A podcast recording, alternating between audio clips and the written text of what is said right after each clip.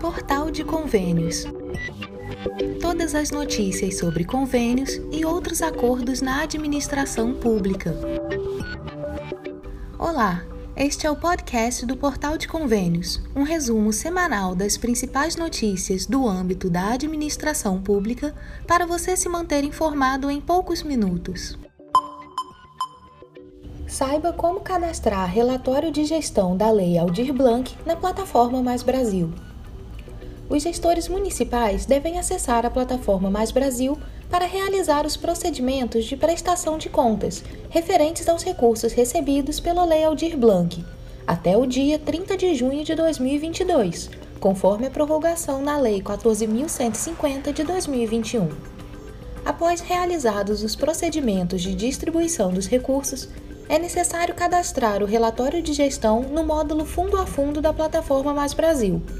No artigo publicado no portal de convênios, mostramos um tutorial para que o responsável pela prestação de contas dos recursos da Lei Aldir Blanc consiga realizar o preenchimento das informações na plataforma. Lembramos que, para fazer o cadastro do relatório, é necessário possuir os perfis gestor recebedor e operacional recebedor. Caso não possua estes perfis, é necessário solicitar ao responsável cadastrador que poderá atribuir o perfil necessário ao usuário.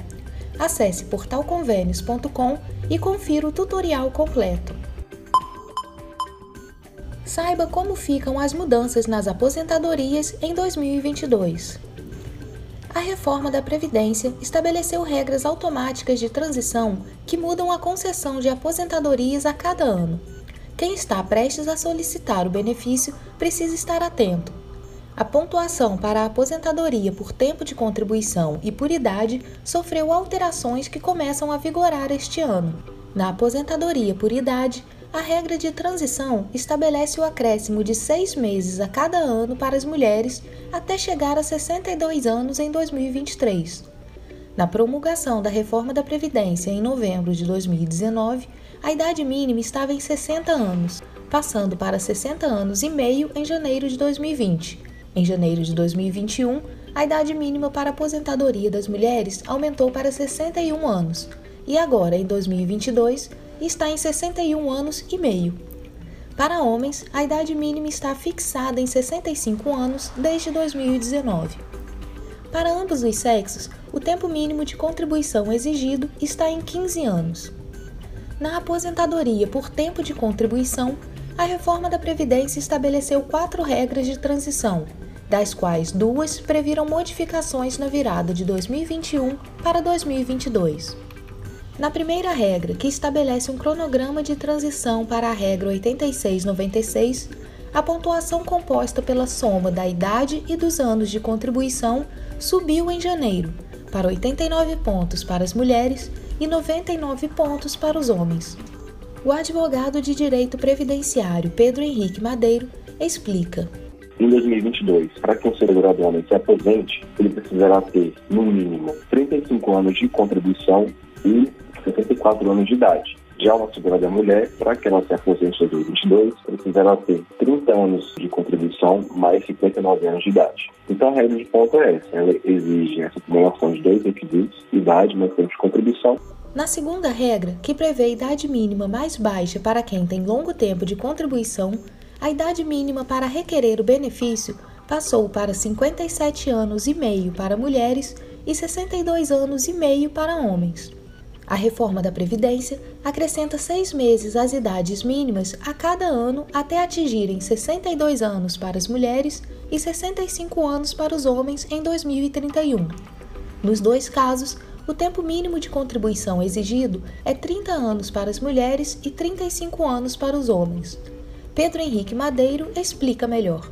Então, em 2022, para que um segurado homem se aposente por esta regra, ele precisará ter 72 anos e 6 meses de idade, e uma segurada mulher terá que ter 57 anos e 6 meses de idade, desde que ele tenha 35 anos de contribuição e ela 30 anos de contribuição.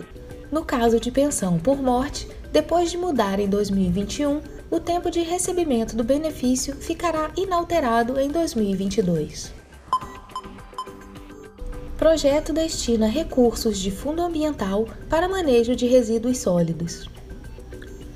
O projeto de lei 2920 de 2019 autoriza o uso dos recursos do Fundo Nacional de Meio Ambiente em projetos de limpeza urbana e manejo de resíduos sólidos nos municípios e no Distrito Federal. Como condição, eles deverão elaborar planos de gestão integrada de resíduos sólidos. Já aprovada no Senado, a proposta tramita agora na Câmara dos Deputados. O texto altera a lei do Fundo Nacional do Meio Ambiente. Gerido pelo Ministério do Meio Ambiente, o fundo financia projetos de conservação e de uso sustentável dos recursos naturais do país, com prioridade para os localizados na Amazônia Legal e no Pantanal Mato Grossense.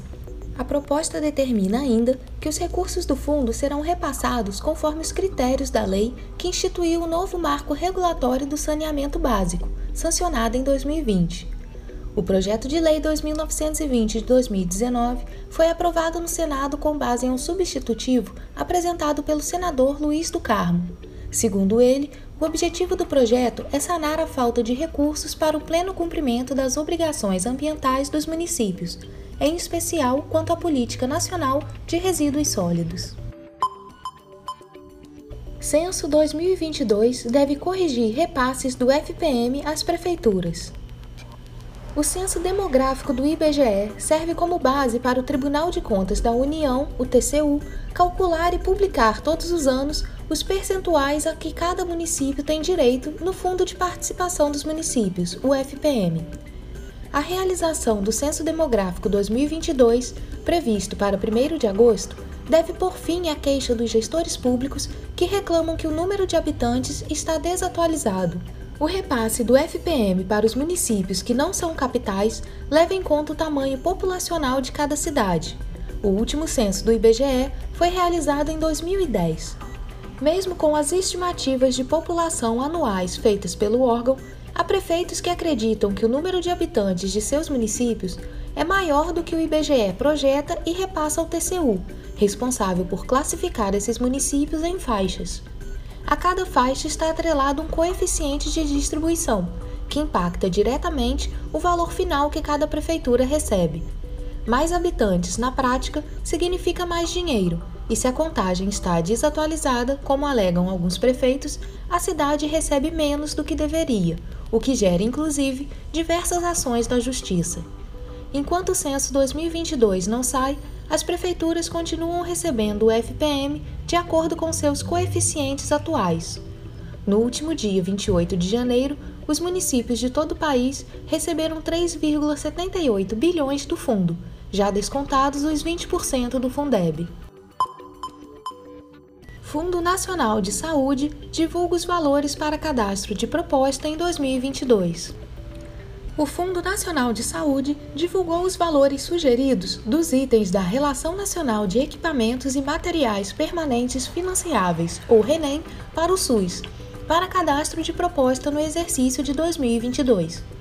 Estão disponíveis também os limites para indicação de recursos de custeio para o incremento temporário do piso de atenção primária, PAP, e de incremento temporário de média e alta complexidade, MAC, em 2022, os quais o ente federado deverá se atentar, pois, conforme a legislação do Fundo Nacional de Saúde, não são repassados recursos que ultrapassem os valores estipulados pelo Ministério da Saúde para cada município, a planilha do limite de teto do MAC, contendo o levantamento da produção do ano de 2021, que subsidia os valores de referência para indicação de recursos das emendas parlamentares de 2022, corresponde aos meses de janeiro a novembro de 2021, visto que a base de dados de dezembro ainda não está fechada, podendo esses limites, portanto, sofrerem alterações que posteriormente serão atualizadas. As consultas detalhadas a respeito dos itens estão sendo atualizadas para o ano de 2022 e, em breve, poderão ser acessadas através do portal do Fundo Nacional de Saúde, em informações técnico-econômicas dos itens financiáveis pelo SUS em 2022. No site do portal de convênios, você acessa a Relação Nacional de Equipamentos e Materiais Permanentes Financiáveis pelo SUS para o exercício de 2022 e também a cartilha de emendas ao projeto de lei orçamentária anual e as planilhas com valores de referência dos tetos de incremento PAP e incremento MAC. Acesse portalconvênios.com. Você ouviu mais um podcast do Portal de Convênios, te atualizando sobre projetos, prazos e ações em administração pública. Continue se informando em nosso site portalconvênios.com. Até a próxima!